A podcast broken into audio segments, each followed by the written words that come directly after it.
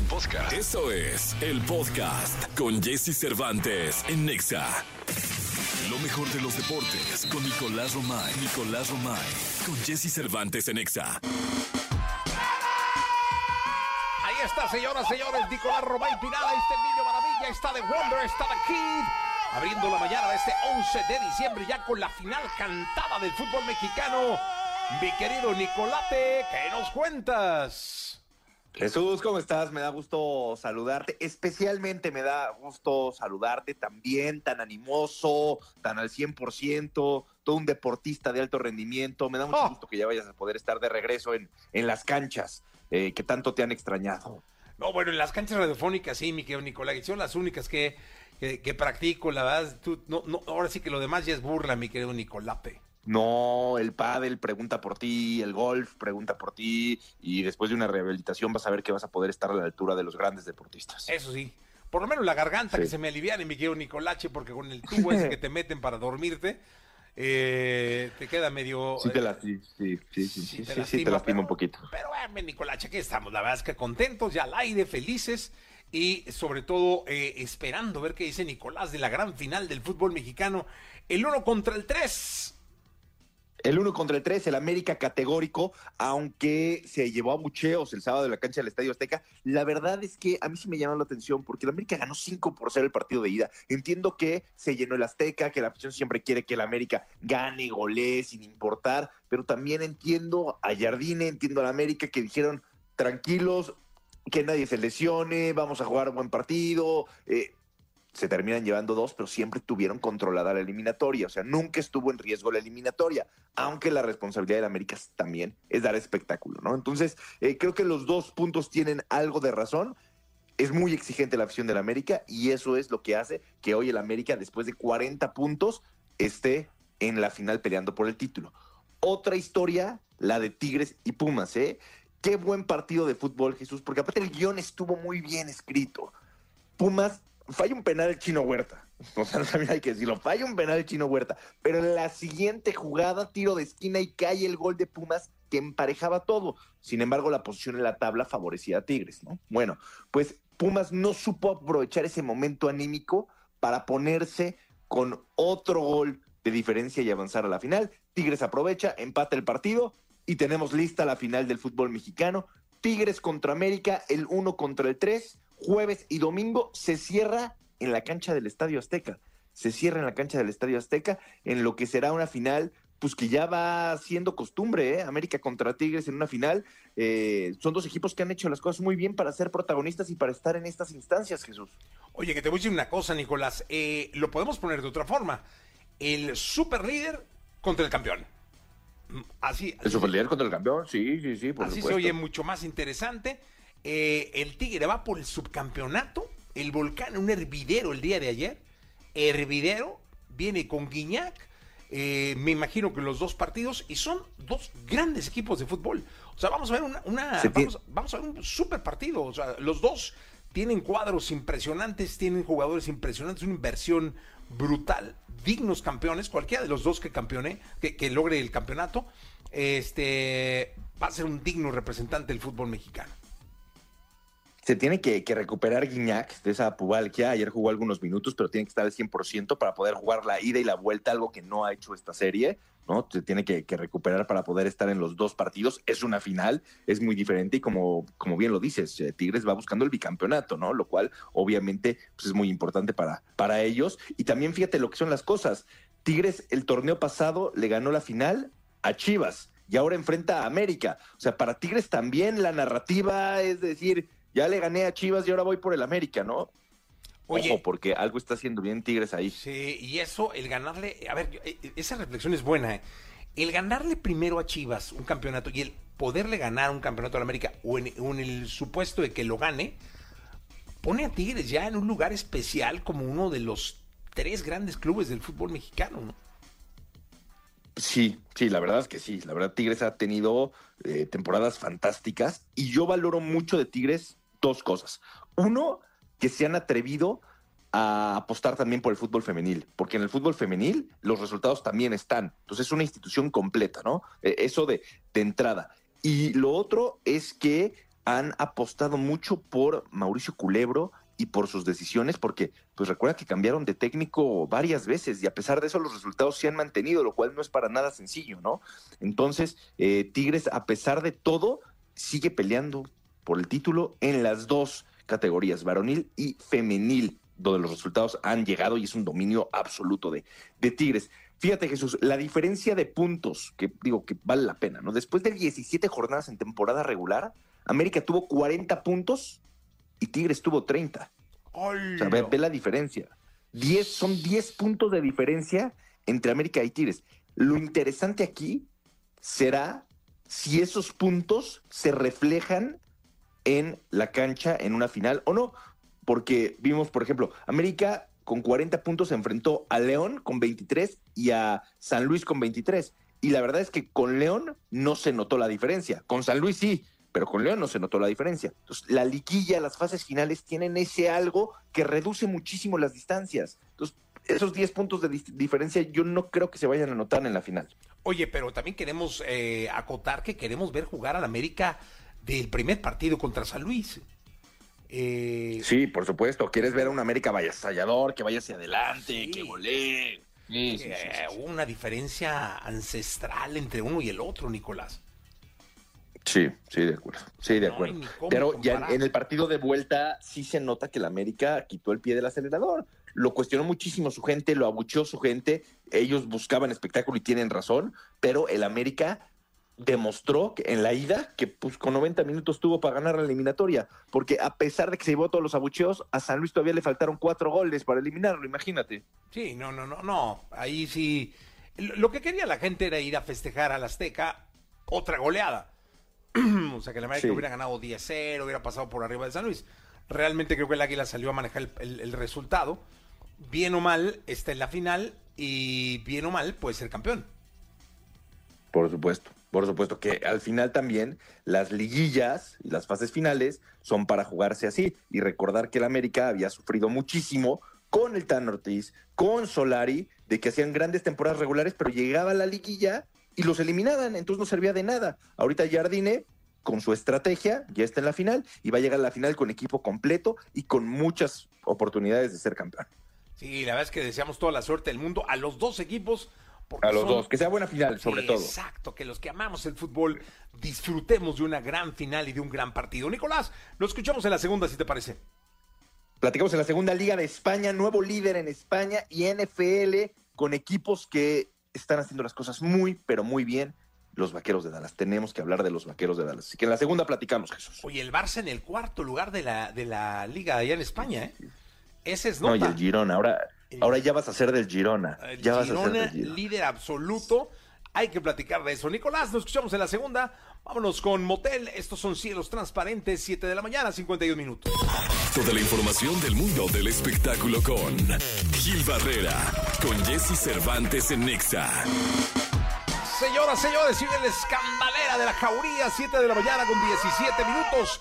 Este lunes 11 de diciembre del año 2023 para saludar al querido Gilgilillo, Gilgilillo, Gilgilín, el hombre espectáculo de México. Mi querido Gilgilillo, ¿cómo estás? Buenos días. Miguel, ¿cómo estás? Muy buenos días. Oye, eufórica la jauría como siempre. Y oye, fíjate que sigue la gira de Luis Miguel a todo lo que da. El viernes estuvo en Puebla y según los reportes que recibí, ha sido uno de los mejores conciertos que ha dado. Oye, Gilillo, qué lástima que te equivocaste, Gilillo. Cuéntale al público esa anécdota, estuvo buenísima. ¿Cómo me hiciste reír, caray? Les voy a contar la anécdota rápidamente. Generosamente una querida amiga me invitó al concierto entonces, pues yo dije, ah, pues vamos, cómo no, el fin de semana, por supuesto. Ya me tienes ahí arreglando todo. Este, pues todo lo que se tiene que arreglar, que el hospedaje y a qué hora me voy y cómo voy a irme y todo este rollo. Y pues ya estaba yo listo el sábado para irme, listísimo, ya estaba a punto de salir cuando de repente empiezo a ver que este el concierto fue muy bueno. Y este, ¿cómo que fue muy bueno? Pues sí, es que es que el concierto fue el viernes, no el sábado. Y a mí se me fue el avión, y ya no Te equivocaste de día, mi querido Gilgilillo, no lo puedo creer. ¿En qué La verdad es que no se lo deseo a nadie. No, no, pues ya sabes, este, por No sé, el exceso de chamba. Lo que sí es una realidad es que, bueno, pues ya pregunté, le digo, oye, ya la tarjeta, ¿a quién fue? Oye, ¿cómo estuvo? Ya me dijeron, oye, no sabes qué cosa tan espectacular. Dicen que este eh, lo que la particularidad del estadio le da un sentimiento muy especial al concierto y obviamente a Luis Miguel y dicen que está encantador. Entonces, que a pesar de que pudiera ser poco tiempo lo que está cantando, eh, la hora 45 más o menos, pues este, que está entregadísimo y que está irreconocible en términos de la relación con su público. Eh, creo que esto pues, habla mucho de esta sensibilidad que tiene por lo por el momento que está pasando Luis Miguel y que, que eh, particularmente quien ha estado pendiente de la gira este, dicen que estuvo maravilloso lo que presentó. También este fin de semana se anunciaron nueve fechas más, eh, perdón, se, se, anunciaron más de 20 fechas para 2024, eh, lo que lo pone en una condición muy particular porque sigue haciendo una cantidad de representaciones, está haciendo una segunda vuelta en todo el país este, y en Estados Unidos, o sea, volverá a estar en Puebla el 2 de noviembre y va a estar en un montón de plazas eh, prácticamente en todo el 2024. No sé cuál pudiera ser la obsesión de hacer una gira tan grande, la verdad, pues porque sí son muchísimas fechas. Lo que sí, eh, mi querido Gilillo, eh, está por demás hecho puesto que Luis Miguel es el artista más grande que tiene México en este momento.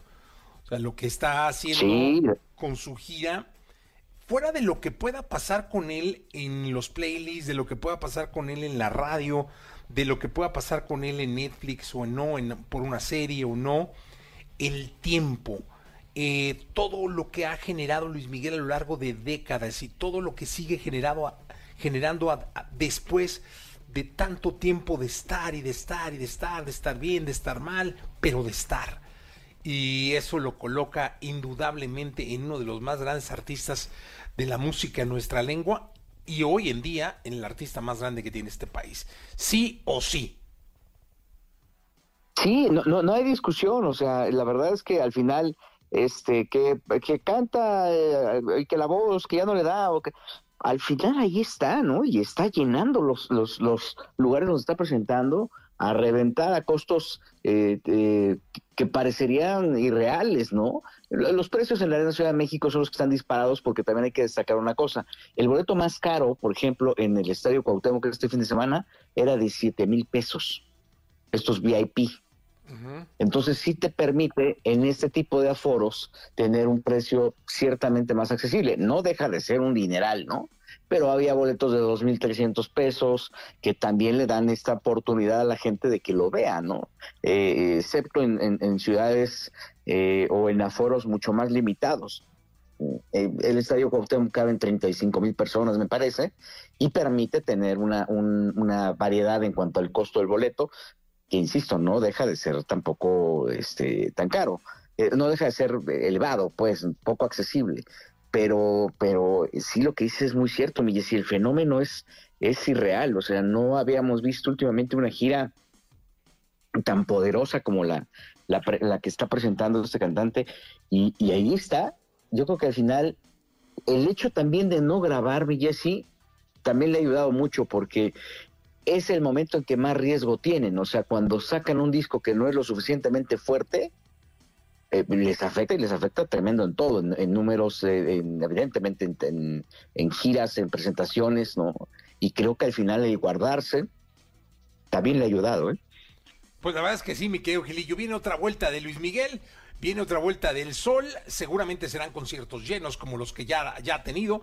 Y vamos a estar muy pendientes de lo que suceda. Gilillo, que, ajusta tu calendario para que no te vuelva a pasar, caray. No, no, digo, ya teniendo un teléfono que te puede avisar, este, sí, es este. Es el colmo, pasa. Es el colmo, sí, pero bueno. Pasa hasta la ya, ya lo veremos en la segunda vuelta. me decían, este, en los comentarios me decían, oiga, este, tome Omega para que no se le olvide la. pues mira. Pero bueno, ni Nos escuchamos en la segunda, mi querido Gilillo. Jessy, muy buenos días a todos. Buenos días, vamos a continuar con música. Aquí llega Katy Perry, se llama Roar en XFM. Todo lo que temes preguntar, pero te mueres por saber. Sexo. Sexo. Con Alessia Divari. En Jesse Cervantes en Exa.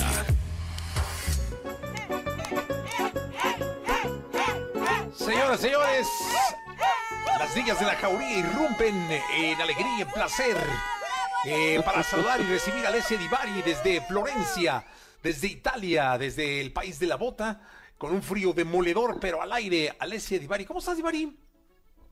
Muy bien, muy contenta. ¿Y tú, Jessy? Bien, contento. Oye, allá son las, ¿qué? ¿Cuatro de la tarde? ¿Tres de la tarde? Tres de la tarde con casi 20 minutos. Y está haciendo frijol, ¿verdad? Está haciendo un friazo, muchachos, estamos a cero grados. Digo, ya sé que hay otras partes del mundo donde hace más frío, pero, pero sí, ya está haciendo harto frito. Oye, ahora sí que no son competencias. eh, pues el frío, es el, frío- el frío es el frío y cada quien lo vive y lo, lo sufre. Yo aquí, eh, este, ahorita tengo frío y, y no se debe comparar con el tuyo. Sí, está frío, sobre todo que hay, hay días fríos, pero como que sale el sol, eh, entonces el calorcito del sol hace paro, pero hoy está súper nublado, la, o sea, no se ven las montañas de la cantidad de neblina que hay. Oye, Divari, Entonces, hoy sí parece de película de terror. eh, vamos a hablar de los celos. Este, luego. Otra película de terror. Otra película de terror. Yo quiero hablar, antes de que termine el año, quizá dentro de ocho días, eh, este tema del el sexo en las posadas. Porque las posadas, todas estas comidas de trabajo, eh, posadas, eh, comidas de amigos, empiezan lindas y terminan siendo unas cosas que Dios de mi alma. Y termina en orgía. No, no, no, no, no. Siempre hay un suceso, un detalle que queda el resto del año y luego muchas veces ese suceso y ese detalle tiene nombre, ¿no? Y apellido. Exacto. Entonces, sí. este, Sí, las bueno- estadísticas de hecho suben. Pero sí, hablemos, hablemos de eso. Este, estaría muy bueno como dejarlo para dentro de ocho días y Vale. porque sí creo que es tema, ¿eh? Hay que, hay que, primero yo siempre les digo que se revienten pero no a pedazos porque como hacen locuras y luego, este, pues también hay que cuidarse en todos los aspectos. Pero ese es tema, espero dentro de ocho días. Ahora son los celos. ¿Qué- a ver, ¿qué son los celos? Mira, los celos son esa emoción, esa sensación que las personas, la gran, gran, gran mayoría de nosotros hemos sentido al menos, al menos una vez en la vida. Son una cosa perfectamente natural y humana.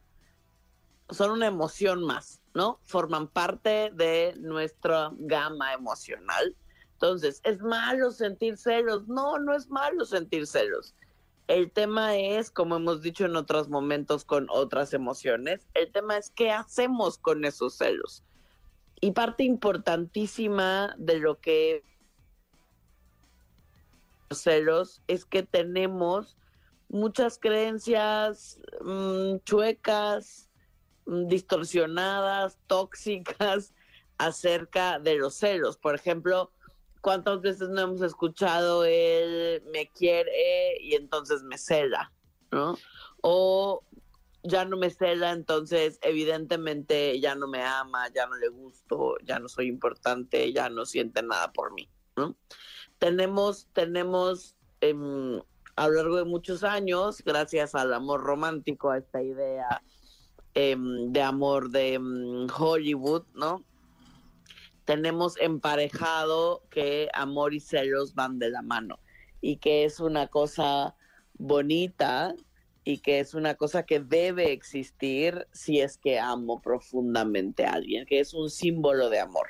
Y lo cierto es que no, no es forzosamente un símbolo de amor, sí, sí es un símbolo de miedo, de inseguridad que todos podemos vivir y que es perfectamente natural sentir miedo, que es perfectamente natural sentirnos inseguros cuando amamos a alguien y cuando sentimos amenazado eh, esa posibilidad o, ese o esa relación con ese alguien, ¿no? Eh, eso, es, eso es lo que sucede cuando sentimos celos. En realidad lo que estamos sintiendo es una amenaza nos da miedo perder a ese alguien que nos gusta tanto o que sentimos que amamos tanto.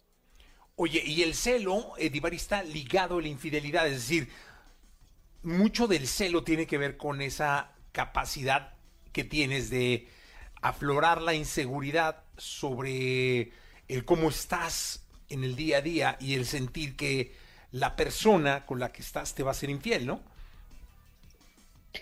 A ver, no, no forzosamente van, van de la mano, pero sí, eh, claro que el miedo es que me vaya a ser infiel, ¿no? O uno de los miedos más importantes es que me vaya a ser infiel. Es el número uno, claramente, por el cual la gente se pone celosa, porque mi pareja me vaya a ser infiel. Pero también puedo sentir celos de mi pareja y celarlo porque tiene amigos, ¿no? Ah, que me quitan atención, por ejemplo, ¿no? No solo la posibilidad que me ponga el cuerno, pero también en un rango bastante importante porque me quitan atención y yo debería ser él o la única en su vida, ¿no? Lo cual es una creencia bastante tóxica, pero bueno, la sentimos. Em, entonces, eh, en general los celos nos hacen sentir, por ejemplo, culpa, enojo, vergüenza, tristeza, tienden a venir de la mano de estas otras emociones em, dado que sentimos amenazado el vínculo, amenazada la relación, sea por una posibilidad de sexual, ¿no? Por una posibilidad de cuerno, o sea por una posibilidad emocional, es decir, por atención, porque ya no esté tanto tiempo, porque su mirada no esté puesta 100% en mí, ¿no? En realidad tiene que ver con que no puedo controlar a otra persona. ¿No? Que no podemos tener el control al 100% de nada y por supuesto de nadie. Eh, y pues eso hay a muchos a los que nos puede botar los celos de manera de leve a incontrolable, ¿no? Oye, eh, eh, La, este la es un- parte- dime, dime. No, no, es que me llama la atención porque yo creo que no hay una sola persona en el mundo que no haya sentido celos de algo. Y quien dice que no, o se está engañando o está tratando de engañar a alguien. Eh, Hablando en concreto de lo que estabas diciendo tú, de que no tiene que ver con un amor o con una infidelidad, sino con un amigo, este, con un puesto de trabajo, qué sé yo. Eh, yo creo que todos hemos sido susceptibles a algún tipo de celo, ¿no? Yo también creo que, que hay quien dice que nunca los ha experimentado, pero digamos que la estadística dice que el 99.9% de la gente los hemos experimentado al menos de una manera, ¿no? Em, lo cual es una buena noticia porque es un sentimiento humano y lo que nos puede volver empáticos con la persona que lo está sintiendo. No por eso permisivos, no por eso significa que todas las maneras de demostrar y de manejar mis celos son saludables, pero sí todos, digamos, eh, o la mayoría, gran, gran mayoría de nosotros, por supuesto, podemos contactar con esta sensación, ¿no?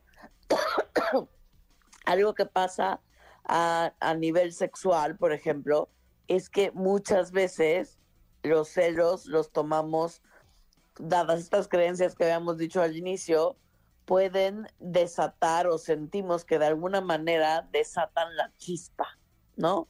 El deseo, la atracción.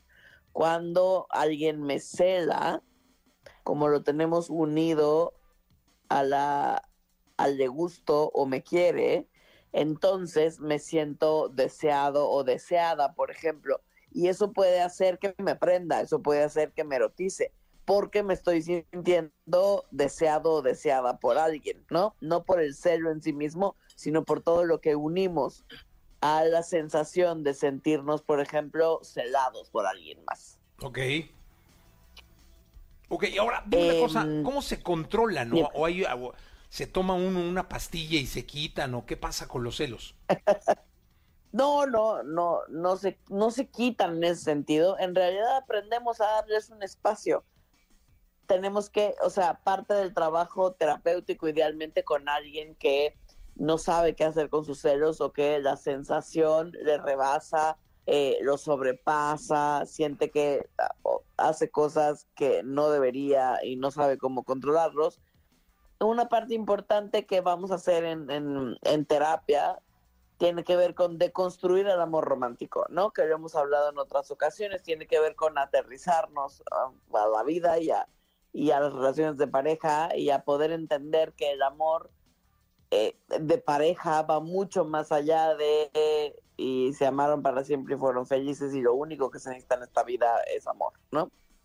Para que una relación de pareja funcione, lo único que se necesita es amor. Todo esto son mentiras del amor romántico que necesitamos deconstruir, que necesitamos un poco eh, desmitificar, ¿no? O mucho desmitificar para que entonces podamos aprender a manejar los celos, entender que la otra persona no es de nuestra propiedad, entender que hay un trabajo que hacer, que necesitamos trabajar en nuestra propia inseguridad, en nuestros propios miedos, que son los que están desatando de manera importante esos, esos celos.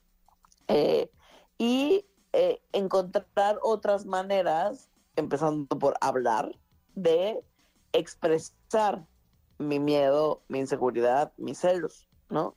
No, no significa que nunca más los voy a volver a sentir, significa que hay muchas maneras de canalizarlos y de hablar de ellos y de manejarlos. Hablar es una de ellas, es la más fácil, la más inmediata. Eh, idealmente, si lo hacemos acompañado de un proceso terapéutico, mejor para que vayamos aprendiendo a hacernos responsables de eso que estamos sintiendo y no a ponérselo al otro y es como tú me haces sentir celoso, es tu culpa que yo me sienta así, por tu culpa yo soy insegura o inseguro. Todo eso claramente es cuando no tenemos ni un poquito de responsabilidad afectiva. Pues mira, la verdad es que lo más importante creo de los celos es reconocerlos, ¿no? Eh, decir, esto es lo que me está pasando, esto es lo que estoy sintiendo creo yo que platicarlo con, la pareja o con la persona con la que lo está sintiendo y tratarlos, yo me imagino que puede ser en terapia o puede ser este con una buena reflexión diaria, pero sí no creo que el, el dejarlos fluir y el vivir con ellos pueda ser una buena opción.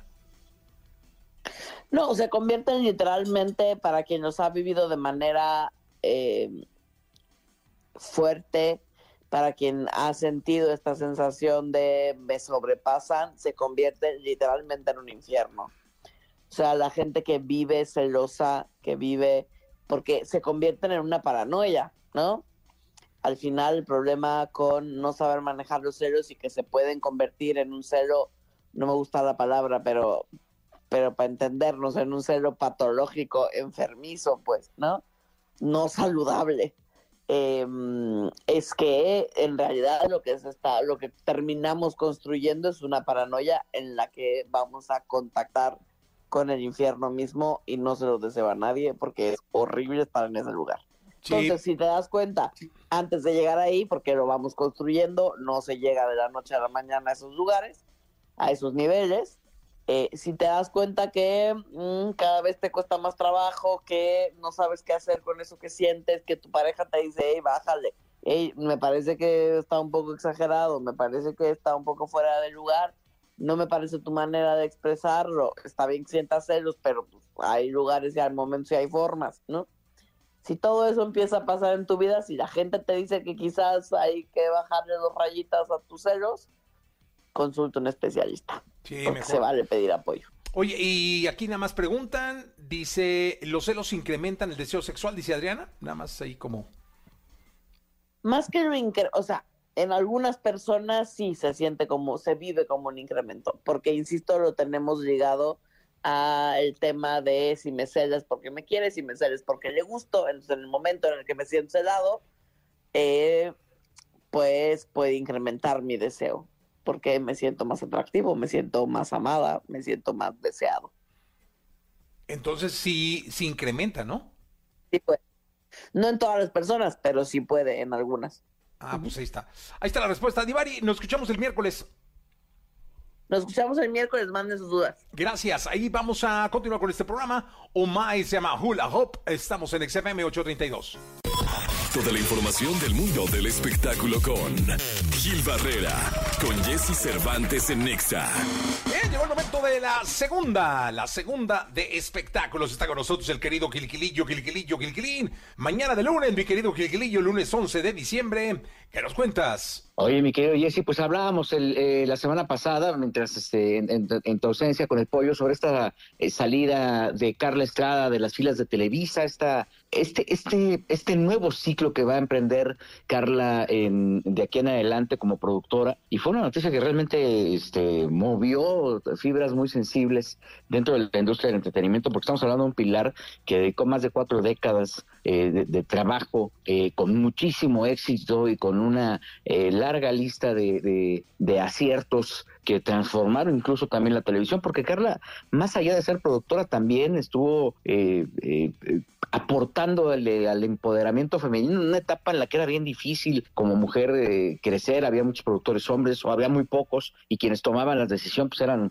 justamente los hombres y creo que este paso que está dando Carla va a revolucionar muchas cosas. Primero, evidentemente, el, el enfrentarse a un proyecto nuevo, a su propio proyecto de manera independiente. No es lo mismo depender de una empresa tanto tiempo que empezar a hacer cosas por su lado. Este, a pesar de que entiendo que tiene, en el momento en que eso se anuncia oficialmente, llegaron una buena cantidad de propuestas de todos lados, de varios países, para que Carla formara parte de sus filas o hiciera productos con otras empresas. ¿eh? Oye, dime una cosa, pero eso significa que Carla ya, o sea, fuera ya no va a volver a hacer cosas para Televisa o simplemente se va a independizar. Ella se independiza, ella tiene una, tiene una, tiene una relación muy cercana con Televisa. De hecho, eh, los ejecutivos de Televisa la semana pasada. Esto se anuncia en una cena de fin de año que organizan los ejecutivos de Televisa con eh, su círculo más cercano de estrellas, en eh, productores, actores, por ejemplo, ¿no? Gente ejecutivos que, que estuvieron todo el año trabajando con Televisa. Y ahí Bernardo Gómez, quien es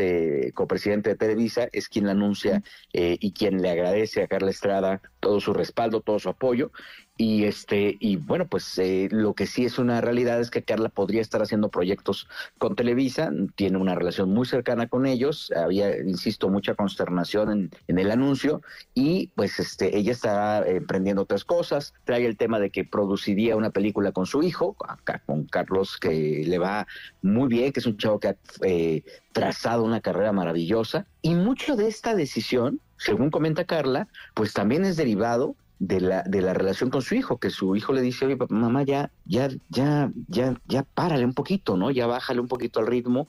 Y así es como toma una decisión, Carla, ¿eh? Ajá, ok. Entonces, digo, realmente es que ya no va a estar ligada forzosamente a Televisa, la vamos a poder ver en, digamos, una compañía brasileña, en Telemundo, qué sé yo, pero también de pronto en Televisa. Ella, ella deja de ser empleada de Grupo Televisa y, se convertiría en proveedora de contenidos para Grupo Televisa o para la empresa que se lo requiera. Entiendo que Carla no trae como ya mucho la idea de hacer una telenovela, quiere hacer incursionar en otros segmentos, eh, concretamente el cine, eh, trabajar algunas series, pero eh, lo que es una realidad es que no va a tener un contrato eh, de exclusividad con Televisa, lo que le da la oportunidad de hacer otro tipo de proyectos, ¿no? Oye, pues qué bueno, mucha suerte a Carla, la verdad tuve la oportunidad de platicar con ella, tú también, ahora con lo de la serie de Gloria Trevi, y le le deseamos a una profesional, una, estrella de la televisión y del entretenimiento en México, le deseamos toda la suerte del mundo. Son pasos que se tienen que dar en la vida, y A veces no, no, no tenemos ese temor de quedarnos como eh, con una mano por delante y otra por detrás, pero ese es momento de empezar a trabajar en uno y entiendo y de acuerdo a lo que la, a la información que hay, a lo que la misma Carla ha dicho, eh, no tendría por qué salir peleada de una empresa que le ha dado tanto tiempo y tantas satisfacciones tantos años, ¿no? Totalmente de acuerdo, mi Gil, es una manera muy madura dura de ver las cosas y como siempre le deseamos toda la suerte del mundo. Me quedo Gilillo, nos escuchamos mañana. Mi Jessy, muy buenos días a todos. Buenos días. Lo mejor de los deportes con Nicolás Romay. Nicolás Romay. Con Jesse Cervantes en Exa. Llegó el momento de la segunda de deportes. Está con nosotros Nicolás Romay Piral, el niño maravilla conocido como The Kid. Mi querido niño, ¿qué nos cuentas en esta segunda? Oye, eh, ¿hablamos de España o hablamos de la NFL? Oye, empecemos con España. El sábado Real Madrid y Betis empataron uno por uno lo cual ya abría la puerta al Girona. Pero el Girona iba contra el Barcelona, Jesús. Entonces, de alguna u otra manera, el Madrid dijo, aquí el Barcelona o le roba puntos al Girona o empatan. No, nada de eso.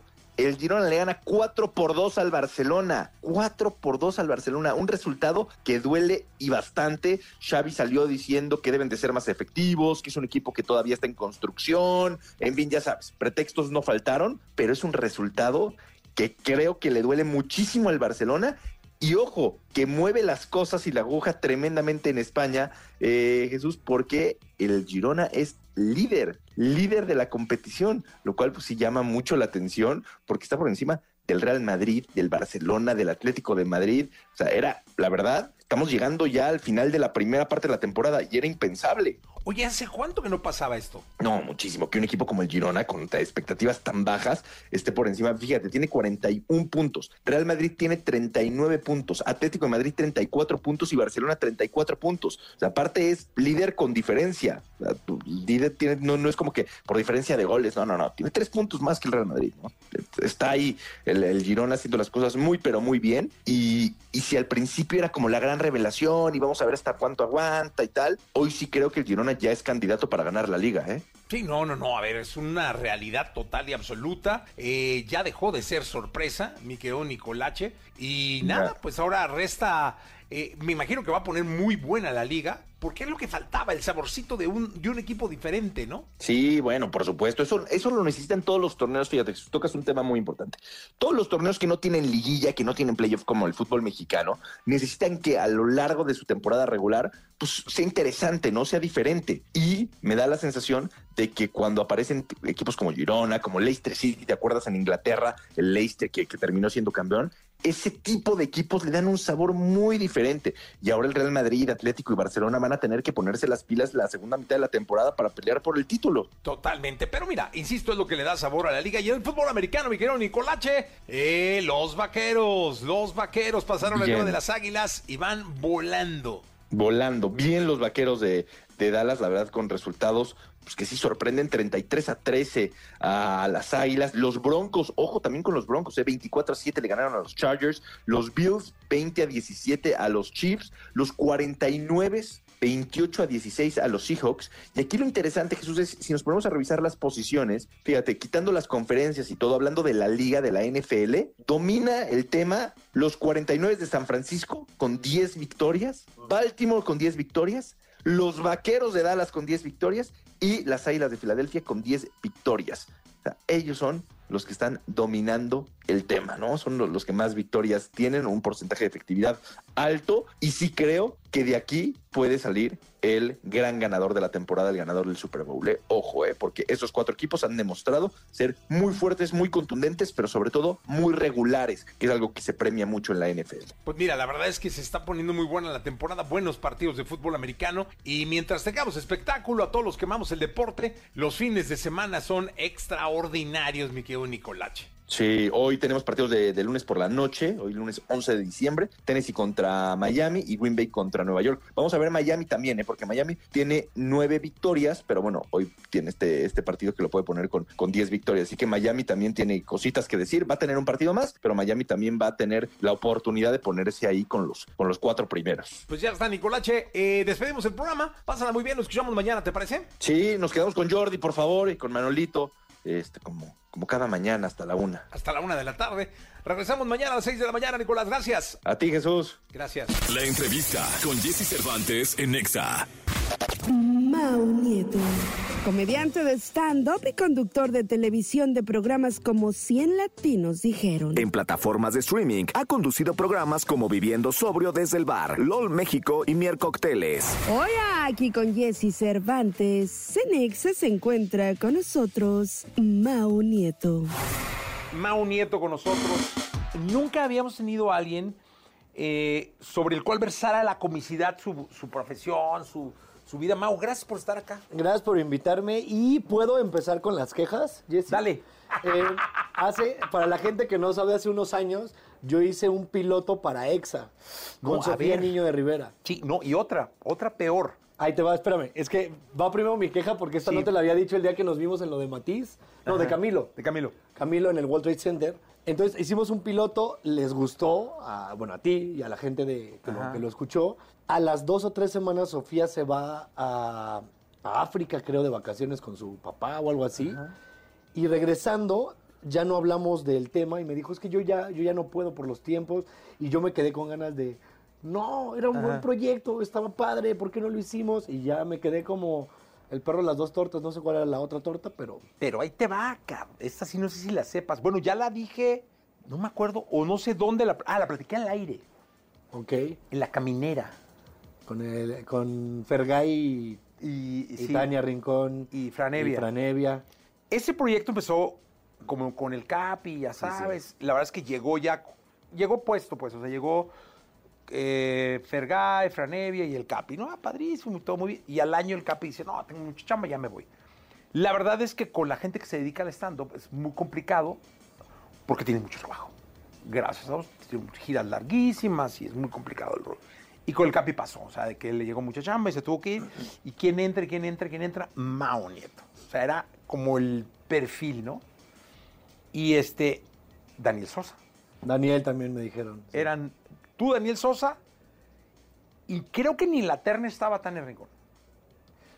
Pero mira, lo entiendo perfecto porque Tania es demasiado agradable. No, es impresionante. O sea, tiene demasiado carisma. ¿Cómo decirle que no a lo que sea que te diga Tania? No, y algo pasó que yo ya no me metí tanto en ese rollo y presentaron el proyecto con, con Tania y quedó, ¿no? Pero, y de hecho el día del programa que yo lo comenté, ella decía, pero ¿cómo? O sea, ni considerada estaba. La neta no. Pero mira, pues no tenías que estar considerada para quedarte con el programa, ¿no? Y qué bueno, ¿eh? No, ha Son- sido un acierto brutal. Les son ha ido muy bien. divertidísimos. Sí, les ha ido cuando- ¿Te gustaría hacer radio? A mí me fascina la radio. O sea, yo siempre dije que cosas que he querido hacer que me faltan, uno, aprender a pilotear alguna aeronave, helicóptero o algún avión chiquito, pero soy muy chaparro y me dicen, no vas a alcanzar, puede que tengan razón. Y la otra, hacer radio. Es que yo estudié en la Universidad Intercontinental, La Week en la WIC, o Weekend. o Weekend, que los, los que nos tienen envidia le dicen la Weekend, que también, ¿no? Eh, ciencias de la comunicación, era pasó? porque no querías estudiar Estudió nada. Ponchito Vera. Eh, Eso, porque no queríamos estudiar nada, pero era hacer de todo. Bien, sabes que televisión, Sí, cine, bueno. radio, eh, periodismo, o sea, enseñan un poco de todo. Tenía yo un maestro que decía que sales siendo alumno de todo, maestro de nada. Que ahí es donde todos decíamos, pues tienes que hacer una especialidad o enfocarte en algo puntual, una maestría, para, para que te tomen en cuenta como algo serio. Pero llevábamos radio y el programa lo hacíamos un amigo y yo. Yo era muy feliz haciendo radio. ¿Y él quién era? ¿Quién es? Ahora es José Briseño, ahora es cronista deportivo. Órale. En TUDN o en ESPN. ESPN. Oye, cuéntame algo, ¿cómo llega la comedia a la vida de Mao Nieto? De manera, ¿Cómo for- nace Mao Nieto el personaje? de manera fortuita porque... Siempre fuiste muy cagado desde niño. Siempre fui el, sí, el chistosito del salón. Ajá. Hace poco conté en una entrevista justo que yo no me daba cuenta que cuando los maestros en la secundaria se iban, yo fui en escuela de gobierno. Entonces la escuela de gobierno, digo, no sé las públicas, pero... Iztapalapa para el mundo. En, ajá, de Iztapalapa, pero yo- bueno, esa ya estaba en Cuapa, en la secundaria. Saludos a todos los de la 150, Ángel Salas Bonilla.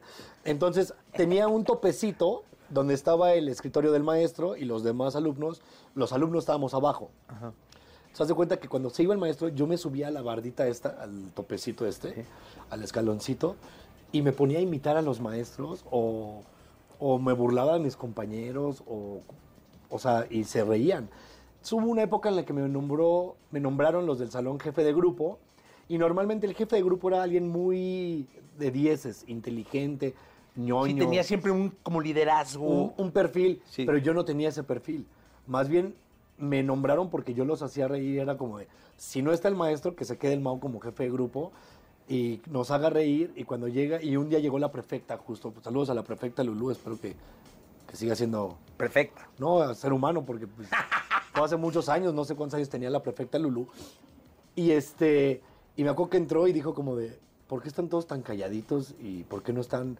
Porque normalmente Sí, claro. sacábamos el balón y juntábamos las, las bancas Sí. y había un desmadre y conmigo estaban todos callados riendo, ¿no? O sea, estaban en silencio escuchando mi speech. Y después llegó Sofía Niño de Rivera, justamente, em, y empecé a tomar un taller con ella, empecé a escribir, me invitó a un programa que se llamaba de TV Azteca. O sea, lo primero fue, eres muy cagado en la escuela, Sí. la, la, la. Y de ahí ya viene Sofía. O sea, te metes al taller. No, después haz de cuenta que Kalimba la conoció. Yo era muy amigo de Kalimba de morrillos, como de pues prepa universidad por ahí. Era un grupo muy grande de amigos que nos juntábamos y entre ellos estaba Kalimba. Entonces Kalimba de repente hacía reuniones en su casa donde eh, iban también famosillos a contar chistes y así. Y un día me dijo, es que lo tuyo no es contar chistes, sino las anécdotas que cuentas, lo haces muy cagado. Eh, conoció a Sofía Niño de Rivera, le dio como un tallercito porque Kalimba quería escribir comedia. Él hizo stand-up en alguna ocasión. Ah, ok. Y entonces me invitan, a, me invita Kalimba a ver el show de Sofía. Y yo me acuerdo que en aquel entonces era muy fan de Comedy Central, Estados Unidos, y otro programa que se llamaba eh, Club La Casa de la Comedia, ah, un español, Club Comedia o La Casa de la Comedia, algo así. Y era muy, muy divertido. Entonces yo veía gente haciendo stand-up sin saber que eso era el stand-up, ¿no? Y yo decía, yo quiero hacer eso. Y algún día me acuerdo que Kalimba me dijo, oye, voy a escribir mi rutina, ¿me ayudas? Y yo dije, pues sí. Yo Mira, empecé ¿no? hace 10 años. 10 justo. años. Yo la verdad es que no, no, como que no alcanzaba a entender muy bien qué pasaba. Creo que hasta Sofía Niño de Rivera, que empezó a participar con Roger González Sí. en, en el programa en la mañana, porque Roger estaba en la mañana, y ahí me empecé a, como da- a dar cuenta y empecé a ver, a buscar stand-up, y me, me encantó. O sea, he visto ya en Netflix, empecé a ver especiales. Este, alguna vez, al primero que le ofrecí radio, que no pudo porque lo mismo, tenía una agenda brutal, fue a O'Farrill. Claro. Este, vino a la oficina, me parecía muy cagado lo que hacía. No es que las redes estuvieran explotado, pero este, tenía como ya como un nombre bien Pero- importante. Sí, porque además él, él empezó en Vine como muy fuerte, cuando existía Vine. Yo recuerdo que llegó a ser el que tuvo más seguidores en los primeros meses de Vine. Sí, no, no, claro. O y primer año, un especial, vez. ¿no?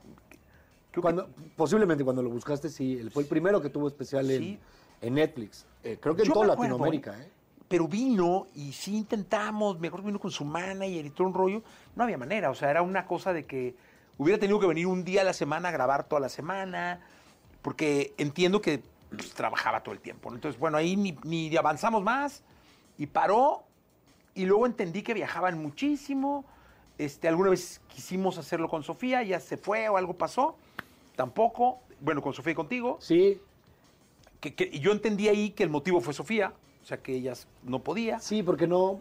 Y perdón que te interrumpa. Y es que se dio cuenta también, creo que nos puede pasar a muchos, como a Capi le pasó, que cuando estás de gira algunos o, o te sale algún proyecto igual de importante, pero que también te da buena lana, desgraciadamente a veces escogemos el día que nos dio lana, ¿no? O sea, no sé si te llega a pasar con locutores que dicen, oye, pues hoy no puedo venir que me cubra tal porque tengo una conducción importante. Sí, no, pasa todo el tiempo. Y sobre todo porque afortunadamente las dos radios, en este caso tanto la mejor como EXA, tienen, aquí les llamamos voces con cara, es decir, son personalidades Claro. que además de la radio, Jordi, Jordi. Roger, Tania, Fran Evia, pues acabas el Metropolitan, eh, Fer tiene un rato haciendo tele, este, quizá yo soy el que menos, está Cintia Urias, está Laura G, entonces está el Panda Zambrano, entonces ya como que son voces que la gente tiene y que hacen muchísima chamba fuera de la radio. Y también creo que ayuda un poquito, porque la gente ya te conoce justamente. Sí. O sea, eso puede que ayude un montón. ¿Y sabes por qué lo hicimos? Porque también sentimos que ante el escritorio del cliente ya te iba a conocer. Claro. O sea, no era lo mismo llegar con una carpeta donde dijeras Juan Pérez, es muy bueno, tiene rating. La ch-". Decir, oye, mira, ahí está el Capi Pérez, cabrón. Claro. Ah, cabrón, el Capi, el de la Resolana, la ch-". O sea, Era más fácil que un cliente en un escritorio reconociera Claro. un proyecto con una voz con cara que, que, que no. Tendremos que hablar un capítulo del frasco, Sí. porque lamenté muchísimo que, que parara. Yo todavía lo, lo lamento, pero te voy a decir algo. Creo que paramos en un buen momento, pero eh, me gustaría hacer el, el show en, en Estados Unidos. Íbamos a empezar una girita. Estrella TV me estaba ayudando con la, con la visa de trabajo. O sea, se estaba acomodando todo para empezar a hacerlo allá y no tanto acá el frasco. Entonces, cuando no nos arreglamos con la productora de quién se queda el nombre, cómo va a ser, cómo se va a dividir la monetización, eh, si les debíamos o no les debíamos dinero, si ganábamos o no ganábamos, dijimos, pues mejor tan amigos como siempre. Y después lo hacemos Román y yo por nuestro lado. Lo que les debíamos ahí queda con la monetización es de ustedes. Y ya no, nunca llegamos a un arreglo con ellos. Y este. Y se, se fue. Pero este asunto de estar muy cabrón y que empiezas a ver que, que viene la oleada así de, de hate, ¿no? Uy. Huevo, huevo, ahí viene ah, chingue eso, no, tranquilo, güey. Y viene, y que pinche viene más grande. No, no, todavía no hay pedo. Y empieza a preguntar, oye, güey, ¿cómo ves, cabrón? Si está cabrón. Y te empiezan a hablar. Oye, Mau, no mames, ¿ya viste este pedo? Oye, este pedo. Y, ya la pinche, ya es un tsunami. Sí. Huevos, agáchate, ¿dónde me meto? ¿Sabes cuándo, cuándo pasa? Cuando de repente algo ya llega a medios digitales. O sea, que los, los medios tradicionales, perdón, que tienen su versión digital y todos comparten la misma nota, la mismita, ahí es cuando dices, esto ya está grande, güey. O sea, esto es grande. Porque si se queda de repente en Twitter o en Instagram y te van a tirar hate a tus redes, pasa. Y dos, tres días, se fue. Pero cuando ya lo ves en medios y lo retoman y de repente eh, me pasó la última en lo de, en lo de nuestra boda, que, que- que Richie tuvo un, un colapso. Eh, yo me acuerdo que yo estaba entrando a, a- a Televisa, porque estaba grabando Me Caigo de Risa, y en todas las pantallas de Televisa en el pasillito donde entras, en todas estaba mi foto con la de Richie, en todos los programas. Y yo con... ¿Te acuerdas de la revista donde decía Trágame Tierra? Sí, sí, sí. Yo estaba en el Trágame, era la revista Tú, creo, para gente como tú, o eres. Eh, yo decía, Trágame Tierra, ¿por qué, ¿por qué están hablando? O sea, es horrible, o sea, dices, ahí viene el tsunami, ahí viene, y esto apenas empieza. O sea, cuando estás viendo ya los medios, dices, esto apenas empieza, dale, va a seguir tres semanas. No, no, por eso te digo mes, que viene seguir- poquito. Y Sí. pedo. A lo mejor despertaste de la voz y dijiste, no mames, ni cuenta diste y, la, y los Nada. días. Este, ah, Nada. Ya viste, ya, huevos. Es más, duró, nuestra boda duró dos, dos días. Entonces, el sábado y el domingo no supimos nada de nada. Y el lunes, Sí, porque yo siempre decía, adentro deben estar sin enterarse de nada. nada. No, hay un, chiste, hay un chiste donde yo hablo de eso en mi show. Eh, pues real, mi esposa y yo estábamos out de que tuvimos dos días de fiesta y muchos amigos ni sabían, familiares no sabían, estábamos en una casa aislados nosotros en Valle Bravo. Hasta el lunes o el domingo en la noche, en la madrugada que vimos un live, ahí fue cuando dijimos, ¿qué está pasando? güey?"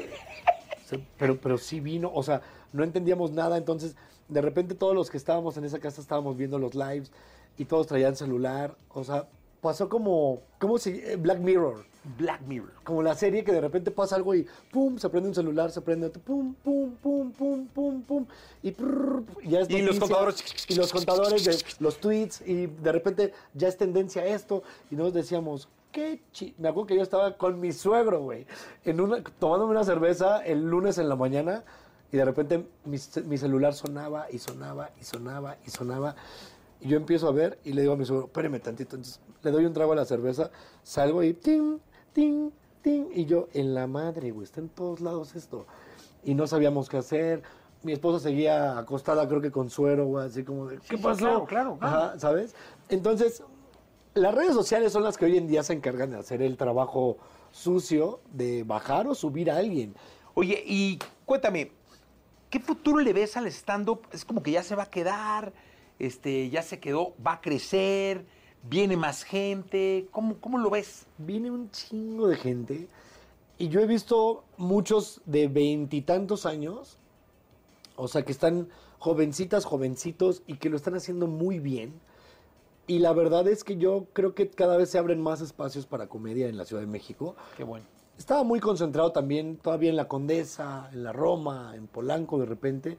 Pues ya hay lugares que están llegando al sur. Entonces también hay muchos foros chiquitos. Yo creo que el stand-up va a seguir creciendo, pero la tendencia ahorita son los podcasts o aquellos que dan sus cajas de preguntas con respuestas chistosas. Y yo creo que estandoperos vienen un montón y hay un montón muy buenos que va a seguir. Dio un bajón de repente, como, todo, ¿no? O sea, Sí. pues sí. Seguro Le- va a salir interesante. Mau, Yo- gracias. Gracias a ti, por ya, ya acabamos, qué rápido Ya se acabamos. nos fue esto. Se ven chinga una hora, pasa rápido, pero ¿Una pasa hora? rico. Sí, sí, sí. No le puse al parquímetro. Ah, Puta, lo. Muchas gracias, Jessy. Yo encantado. Oye, ya, queda ya lo firme. ¿eh? Ya, está grabado. Ahí está grabado. Ya, no, hay que preparar un buen programa. Hay que preparar un buen programa, Listo. lo peloteamos y ahí hay que que se haga. Ya está, listo por estar acá. Yo estoy listo. Más bien, gracias por estar acá. Gracias a ti por invitarme. Gracias, Mao. Escuchaste el podcast de Jesse Cervantes en Exa.